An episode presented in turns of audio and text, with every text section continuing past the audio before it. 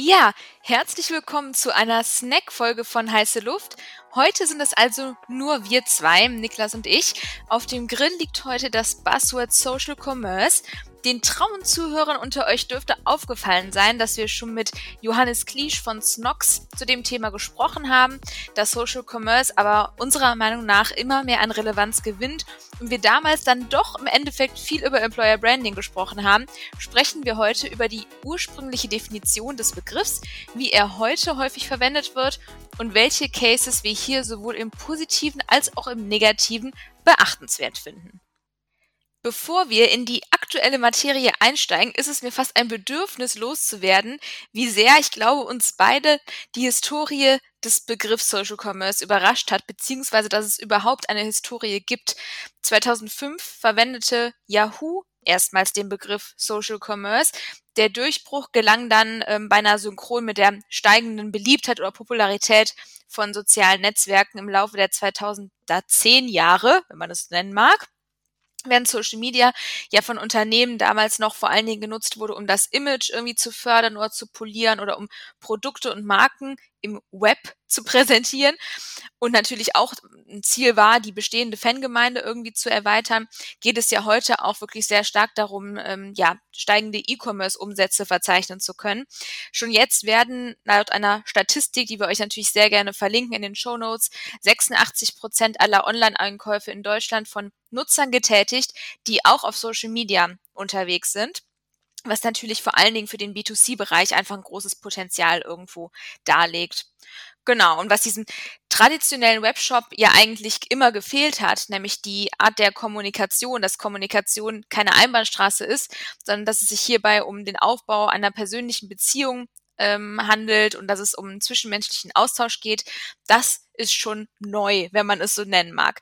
Absolut. Also für mich war Social Commerce eher so das, wie es, glaube ich, so heute stark auch, ähm, ich sag mal, in diversen Podcasts oder Marketingmedien diskutiert wird, wo es viel um das Thema Live-Entertainment, Live-Shopping geht. Ich würde noch mal kurz so ein, so ein Wrap-up machen woher wir eigentlich so, ähm, ja, vielleicht woher so ein bisschen kommen oder wie eigentlich online, online gekauft wird. Ich glaube so, dass was jeder, wenn so sich so ein bisschen an die Anfänge von, von E-Commerce auch erinnert, ist es so, dass eine lange Zeit hat wirklich klassisch auf Google gesucht wurde und dann beispielsweise beim Zalando gekauft wurde. Dann war es so, dass dann, ich sag mal so, Amazon der, äh, der Buchhändler, die, ich sag mal, die E-Commerce-Welt äh, disrupted hat. Und dann war es stark so, dass du quasi auf ein Amazon gegangen bist, hast dir Produkte angeguckt, Rezensionen durchgelesen, beantwortete Fragen und hast dann deine Kaufentscheidung auf der Plattform getroffen. Und heute ist es so, und das ist, glaube ich, auch der Punkt, den heute viele unter äh, Social Commerce verstehen, ist, dieses Discover and Buy. Also du gehst auf eine Plattform wie TikTok oder Instagram, lässt dich inspirieren, baust vielleicht auch eine gewisse Emotionalität auf und machst dann die Kaufentscheidung auf der Plattform. Da gibt es ne, auch schon, schon Ansätze wie so ein Instagram Shopping, die sowas äh, unterstützen oder auch TikTok, die jetzt eine ähm, Partnerschaft mit, mit Shopify geschlossen haben, wo dann in der Zukunft wahrscheinlich auch in Deutschland das nochmal stärker möglich ist. Also ich glaube, das ist so das, was ich so im Kern heute unter Social Commerce verstehe. Also du baust eine starke Bindung über Reichweiten starke Plattformen wie Instagram, TikTok, das kann auch ein Podcast sein, auf. Du baust eine Emotionalität, eine gewisse Followerschaft auf und schaffst es dann langfristig oder auch kurzfristig deine Follower eben zu Käufern zu machen. Das ist so das, ähm, wie ich so oder wie glaube ich die meisten Leute auch heute Social Commerce verstehen. Ähm, genau, das vielleicht einmal noch so ein bisschen, wo kommen wir her? Äh, vielleicht, Steffi, sagst du noch mal, wo stehen wir denn eigentlich heute in Deutschland, was das Thema Social Commerce angeht? Wo stehen wir da heute? Ja, wo stehen wir da heute, ähm, ist so ein bisschen, ja, ist vielleicht gar nicht so einfach zu beantworten, aber ich glaube, wenn man es ver im Vergleich zu beispielsweise China sieht, äh, stehen wir noch sehr, sehr, sehr am Anfang. Ich glaube aber trotzdem, dass, wenn man jetzt mal nur Deutschland ähm, betrachtet, bin ich eigentlich kein Freund von, aber hier macht das vielleicht ähm, bis Punkt X Sinn, dass viele Unternehmen zumindest schon verstanden haben, wie relevant das Thema ist, weil sie müssen sich ja eigentlich auch nur ihre eigene Nutzungsverhalten angucken. Nichtsdestotrotz, ähm, finde ich, muss man auch so ehrlich sein zu sagen, es ist auch technisch noch nicht ganz trivial, da irgendwie, ähm, zumindest in meiner Wahrnehmung, richtig Fuß zu fassen. Ne? Also klar, du hast gerade schon gesagt, ob es jetzt Instagram Shopping ist oder bei Pinterest diese Product Pins. Die Netzwerke bieten einem da immer mehr Möglichkeiten. Trotzdem glaube ich, geht da technisch einfach ein gewisser Aufwand mit einher. Ne? Nicht jeder zum Beispiel kann sich aktuell, oder es ist zumindest nicht ganz ähm, einfach, bei Instagram diesen Instagram Shop anlegen. Ne? Vor allen Dingen Startups oder sehr junge Marken, die haben das direkt mit, ja, da gibt's gar keinen äh, Weg mehr ohne. Das ist schon nicht ganz einfach. Ähm, so viel muss ich schon sagen und ich finde, das sieht man auch. Ne? Also wenn ich jetzt auf diverse ähm, große Brand-Channels gehe, beispielsweise bei einem ähm, Instagram, da sehe ich schon, dass das im Verhältnis noch relativ wenig haben. Die nächste Ausbaustufe, auch das hast du eben schon kurz angerissen, ist ja das Thema Livestreaming da wagen sich mittlerweile einige mutige vor. Wir werden ja gleich auch nochmal über ein paar Cases sprechen, ne? ob das ein Douglas ist, ein Purelay, die haben sich schon daran gewagt und ich glaube auch da, selbst wenn das noch ähm, ein bisschen dauern wird, bis die Leute per Livestreaming die ganze Zeit irgendwie ähm, shoppen, sollte man sich halt schon damit beschäftigen. Und ich glaube, das ist das, was viele äh, vergessen. Die denken dann, dass man von heute auf morgen dann auf das Thema ähm, umswitchen kann, aber das, damit geht ja einher, dass man sich vorher damit beschäftigt hat, dass man herausgefunden hat und analysiert hat, ähm, was stört denn die Leute bei dem Thema Live-Shopping oder was mögen die ganz besonders gerne und was ist die Herausforderung. Das findest du ja nicht über Nacht heraus, genauso wenig wie du Instagram über Nacht verstanden hast, sondern ich glaube, die Herausforderung besteht darin, dass man, auch wenn darüber jetzt noch nicht ein hoher Anteil der Umsätze generiert wird, man sich aber trotzdem schon damit beschäftigen muss. Ja, und das haben, glaube ich, ähm, einige Marken auf jeden Fall schon verstanden, aber definitiv noch zu wenige. Absolut. Ich glaube, zwei Punkte, die ich hier besonders spannend finde, ist so, ich glaube, man muss sich als Marke halt fragen, welche Produkte eignen sich auch dafür. Ne? Ich gerade, gerade wenn man im Bereich FMCG ist, glaube ich, kann ich mir schon gut vorstellen, dass es da auch heute schon mit Instagram Shopping oder auch den Product Pins gute Möglichkeiten gibt. Hast du halt erklärungsintensivere Produkte, ähm, ist es wahrscheinlich nicht so trivial, Deshalb ähm, da auch nochmal so der Impuls gerade an die FMCG-Brands, sich frühzeitig damit zu beschäftigen. Das ist so ein Punkt, den, den ich wichtig finde. Den anderen Punkt, den ich wichtig finde, ist, und das ist, glaube ich, so eine Grundsatzfrage. Ne? Also äh, wir sehen jetzt über die Cases, die wir, über die wir gleich auch sprechen werden, da hat man sich bewusst dafür entschieden, das Thema selbst zu ownen und auch die Party auf den eigenen Kanälen, also auf der eigenen Webseite stattfinden zu lassen. Ähm, finde ich halt einen total spannenden Punkt, ne? weil man echt sich die Frage stellen muss, willst du das Thema selber ownen oder mache ich es auf einer bestehenden Plattform, wo man vielleicht besser skalieren kann? Ja, das ist, glaube ich, auch nochmal so ein Trade-off, den eine Marke machen muss.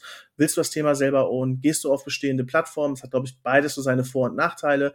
Ownst du das Thema selber, hast du wahrscheinlich langfristig bessere Retargeting-Möglichkeiten. Du hast eine stärkere Bindung, die du aufbaust ähm, zum Nutzer, zu dem ich sag mal, Konsum, zukünftigen Konsumenten gehst du auf eine bestehende Plattform, hast du sicherlich eine größere Reichweite, hast auch mehr Potenzial, ich sag mal, ähm, ja, Menschen zu erreichen, hast aber eben auch Nachteile, wenn es zum Beispiel um Retargeting geht oder auch Bindung ähm, zur Marke. Das ist, glaube ich, nochmal so ein, so ein spannender Punkt, den ich, den ich hier noch ergänzen möchte.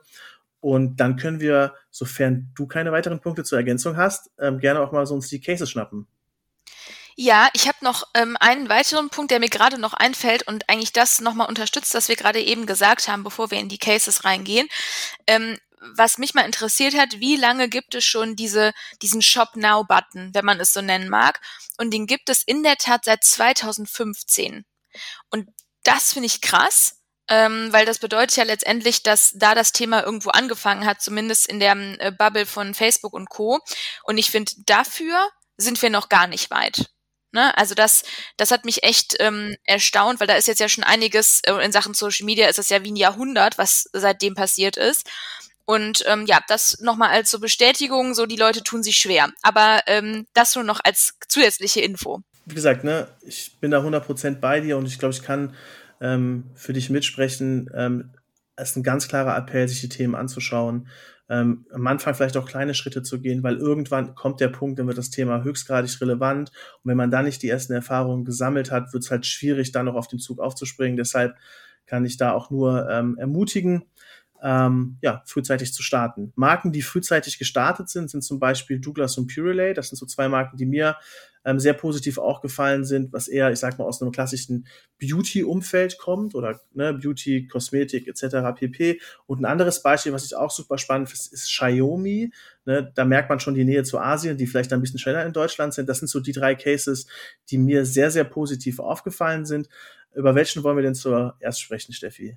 Ja, ich glaube, dass wir, dass es ganz gut wäre, wenn wir mit Douglas ähm, starten, weil ich eh die ähm, Entwicklung von Douglas da sehr interessant finde. Es wurde ja erst vor ein paar Wochen oder ich weiß nicht, vielleicht waren es auch schon Monate, ich habe kein Zeitgefühl mehr, ähm, da revealed, dass Douglas ähm, im Offline-Bereich stark abbaut und damit viele Stores schließen muss. Ich glaube, es waren irgendwie 63 oder so.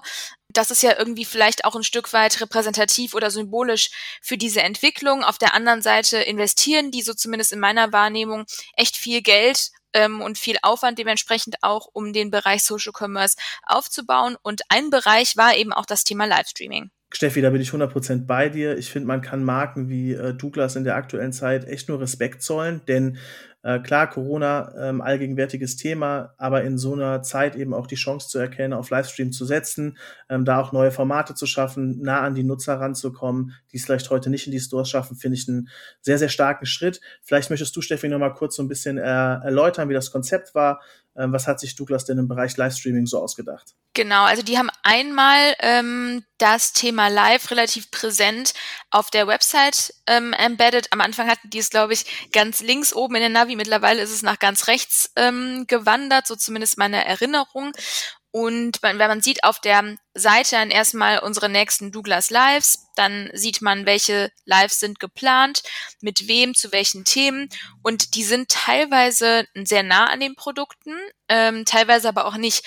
Und ich glaube, das ist aber meine These, dass ähm, die sehr nah an die Produkte rangehen, wenn das halt wirkliche Love Brands sind. Und ähm, oder auch in Kombination mit Influencern. Es gibt zum Beispiel diesen Glow Look mit Caro Kauer da fand ich zum Beispiel übrigens die Qualität nicht gut ähm, von der Aufnahme. Aber ich, also die haben teilweise die schönsten Geschenkesets, Luxusdüfte und so weiter. Und dann haben die aber auch, wie schlafe ich besser, Beauty von innen. Ne? Also da sieht man schon so ein bisschen, da ist ähm, eine relativ breite Range ähm, zwischen Brand on oder off. Und dann ist es in der Tat so, dass sie natürlich auch ein Fallback, eine Fallback-Lösung haben für die Leute, die den Stream verpasst haben. Das haben, glaube ich, alle. Das macht ja auch nur Sinn. Ähm, und dann kann man sich den Stream auch im Nachgang noch angucken. Ähm, plus die Streams werden natürlich auch auf einem Instagram und Co. hochgeladen. Das macht ja, denke ich, nur Sinn Richtung Zweitverwertung. Was ich finde, was Douglas gut gelöst hat, ist die Anbindung an die Produkte. Ne? Also die zeigen ähm, sehr gut dann in den einzelnen ähm, Streams direkt an der Seite die Produkte und auch dieses Interaktive ähm, wurde ganz gut gelöst. Zum Beispiel jetzt in diesem Stream mit Caro Kauer, die hat dann während des Streams immer Fragen von ihrer Community oder von den Zuschauern mit aufgenommen und der Experte, das heißt der Make-up-Artist, hat das dann eingebunden und beantwortet. So einmal kurzes Wrap-up zu dem, wie Douglas es gelöst hat. Was ich mich persönlich gefragt habe, und ich, das ist so ein bisschen das, was ich eben meinte, ich glaube, man muss sich von der Erwartungshaltung entfernen, dass das jetzt sowas ist, du machst Livestreams und es geht ab wie Schmitz Katze. Ne? Also ich glaube, dass diese Erwartungshaltung, ja. die wird man nicht erfüllen können. Auch dieses stark interaktive, das ist ja auch bei Instagram nicht über Nacht gekommen. Ne? Und das ist jetzt natürlich auch noch nicht am Start. Ja, ich sag mal, es ist auch eine ähm, lange Reise. Ich persönlich bin ja ein Fan von, vom Thema Debranding, also dass man auch sich manchmal ein bisschen von sich selber distanzieren muss, auch von seinen Produkten distanzieren muss und dann eben über, ich sag mal, wertvolle Inhalte kommen. Ne? Also das ist, glaube ich, wirklich ein Punkt, der ein Erfolgsfaktor in allem in jeglicher Form im Bereich Social Media ist. Und ich finde es halt gut, dass Douglas da bewusst auch so einen Schritt geht, dass es nicht immer nur um Produkte geht. Und wenn es um Produkte geht, dann eher Richtung, ne, dass man eine starke Love-Brand hat, die auch eine, eine starke Strahlkraft hat. Da kann man, glaube ich, stärker zum Produkt kommen. Aber ansonsten auch gerne mal mit Mehrwerten, Tutorials ähm, etc. pp. um die Ecke kommen, finde ich einen sehr, sehr spannenden Ansatz. Und den Punkt, den du auch angesprochen hast, dieses Thema on the long way. Ne? Ich glaube, dass die Erfahrung, die Douglas jetzt sammelt, ist halt super wertvoll. Und sie sammelt halt früher Erfahrung als, ich sag mal, klassische Wettbewerber jetzt von, von Douglas. Und ich glaube, das ist das, was am Ende des Tages auch den Erfolg ausmachen wird, weil vielleicht sind es heute kleinere Reichweiten, aber dafür die Erfahrung, die heute gesammelt wird, ist halt sehr, sehr wertvoll, sodass du auf lange Sicht einen sehr, sehr erfolgreichen Livestream aufsetzen kannst und sehr, sehr erfolgreiche Live-Formate etablieren kannst. Ja, total. Plus, ich finde, eins wird häufig irgendwie vernachlässigt ähm, das macht ja auch was mit einer Markenwahrnehmung. Ne? Also wenn ich jetzt sehe, Douglas ist da irgendwie am Puls der Zeit und ähm, ja, ist irgendwie First Mover oder nutzt das zumindest ähm, schon als eine der ersten deutschen Marken, dann hat das ja einen Abstrahleffekt auf die Marke. Selbst wenn 100%. die, ne, selbst wenn die jetzt noch nicht 800 Kommentare unter den Livestreams haben. Und ich finde, das wird auch unterschätzt. Klar ist das vielleicht in unserer Bubble noch mal extremer ausgeprägt, als das bei einem, ähm, bei der durchschnittlichen Kundschaft irgendwie der Fall ist. Trotzdem macht das was mit mir. So. Und ich finde, das darf man irgendwie auch nicht unterschätzen. Eine Marke, die das, finde ich, bislang nicht so gut macht, ähm, weil wir sind ja hier bei Luft, wir wollen ja auch mal Tacheles reden, ähm, ist, finde ich, HSE. Ähm, die haben das, man, die haben ja eigentlich das beste Setup im Sinne von Historie. Ne? Die machen, haben ja eigentlich die letzten Jahrzehnte nichts anderes gemacht, nur halt im TV.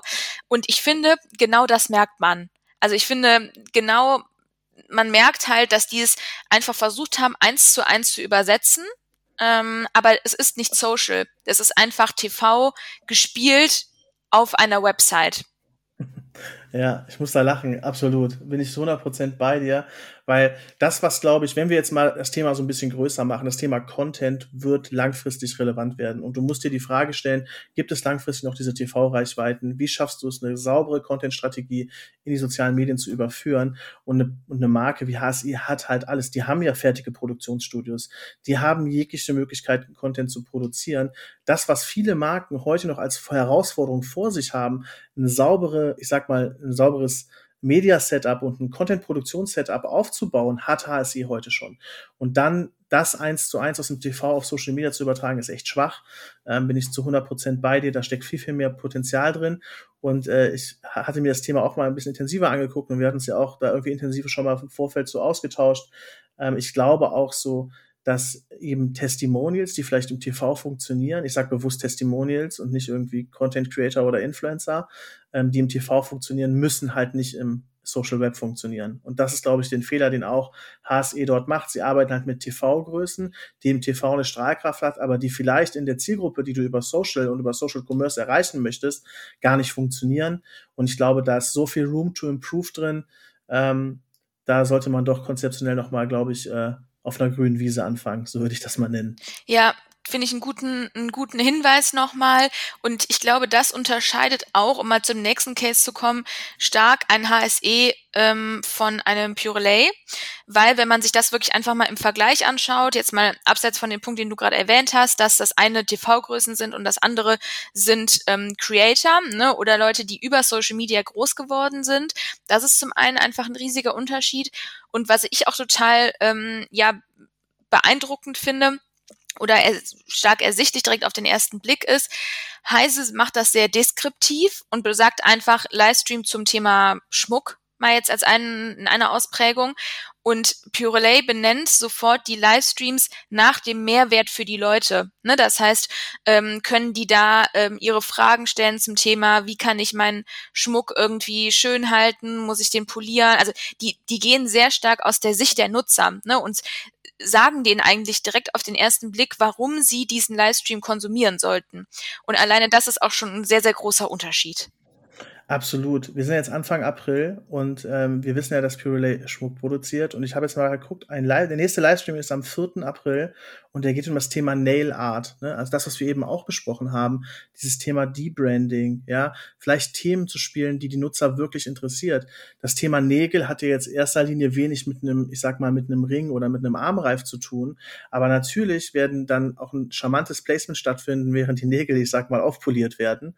Also ich glaube, dass Pure Relay da auch vom Agenda-Setting die Themen zu wählen, die die Nutzer interessiert und auch das zu, ähm, zu bieten, was der Nutzer wirklich möchte, da echt super stark unterwegs ist.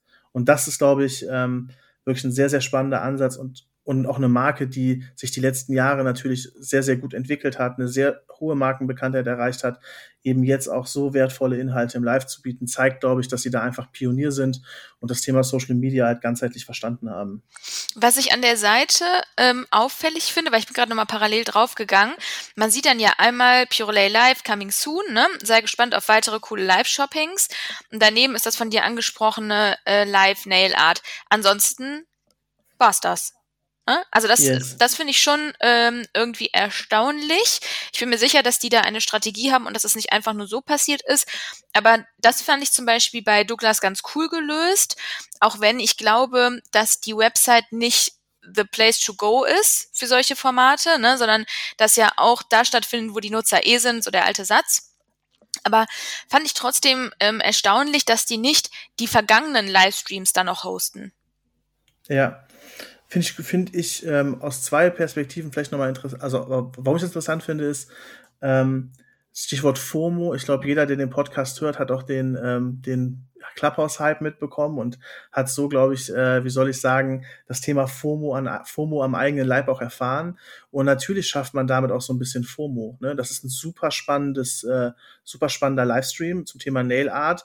Äh, wenn du den jetzt, sag ich mal, verpasst, so hast du halt keine Chance, den wieder, ähm, also quasi wieder, wieder als Real Life dir anzugucken. Und ich glaube, so schaffst du auch von Folge zu Folge so ein bisschen stärkere Aufmerksamkeit und schaffst es auch so wahrscheinlich, die, Listener, die Listenanzahl ähm, langfristig zu erhöhen. These. Also mit FOMO zu spielen, ist, glaube ich, ein smarter Move. Ja, ich glaube, das ist so ein bisschen auf Messers Schneide. Auf der einen Seite total, auf der anderen Seite finde ich persönlich ist total frustrierend. Also wenn man, ja. mh, ähm, das ist auch so, glaube ich, weil wir so ein bisschen versaut sind von On Demand. Wenn ich mir jetzt vorstelle, da ist ein Livestream und ich finde den wirklich super interessant und man hat ja nicht den ganzen Tag in der Regel Zeit, sondern man hat irgendwie auch mal Termine und ich kann mir das nicht anschauen. Ähm, puh.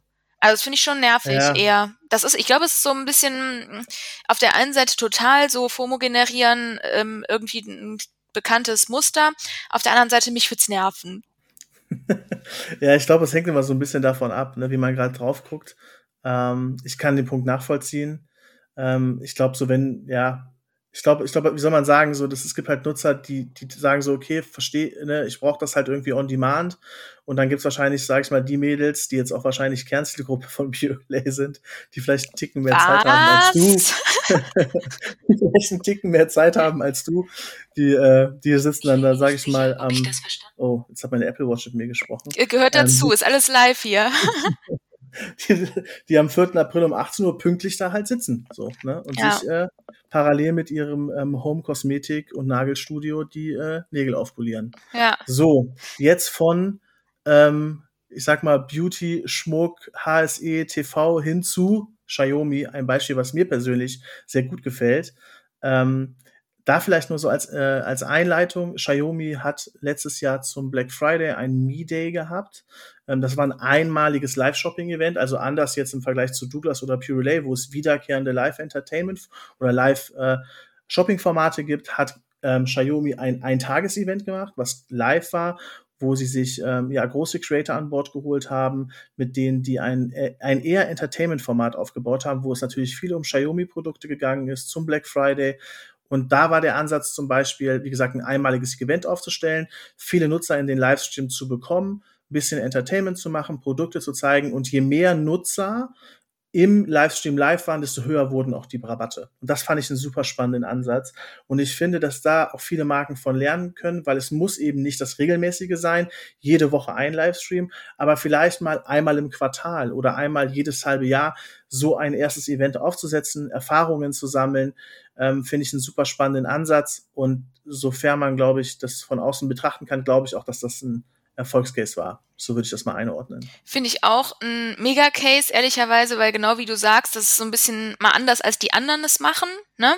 Ich glaube, was echt eine relevante Frage ist, ähm, ist so ein bisschen, was ist der Mehrwert für meinen Kunden? Ist irgendwie für manche so eine No-Brainer-Frage, aber ich glaube, das wird gerade beim Thema Livestream extrem relevant, ne? weil nicht, wie du eben gesagt hast, nicht jedes Produkt eignet sich dafür und das glaube ich halt echt. Also es gibt ja Produkte und da eignet sich natürlich Kosmetik ähm, sehr, sehr gut für, die du oder bei dem der Mehrwert besonders groß ist, wenn du sie im Live siehst, ne? Wenn du live siehst, wie wird das aufgetragen, wie sieht das Make-up aus, wenn du es aufgetragen hast, ist das deckend, ist das nicht deckend, ist das glowy oder nicht, so. Und dann gibt es Produkte, die sind dafür deutlich weniger affin, glaube ich einfach. Ne? Auf der anderen Seite kann man ja genauso sagen, keine Ahnung, wenn es jetzt um Lego oder irgendwas aufbauen oder so geht, kann es auch total der Mehrwert sein, da ein Livestreaming zu machen. Also ich glaube, das ist halt eine ganz elementare Frage so, welche Fragestellungen haben die Nutzer im Zusammenhang mit meiner Marke und welche können vielleicht auch durch so einen Live-Moment aufgelöst werden?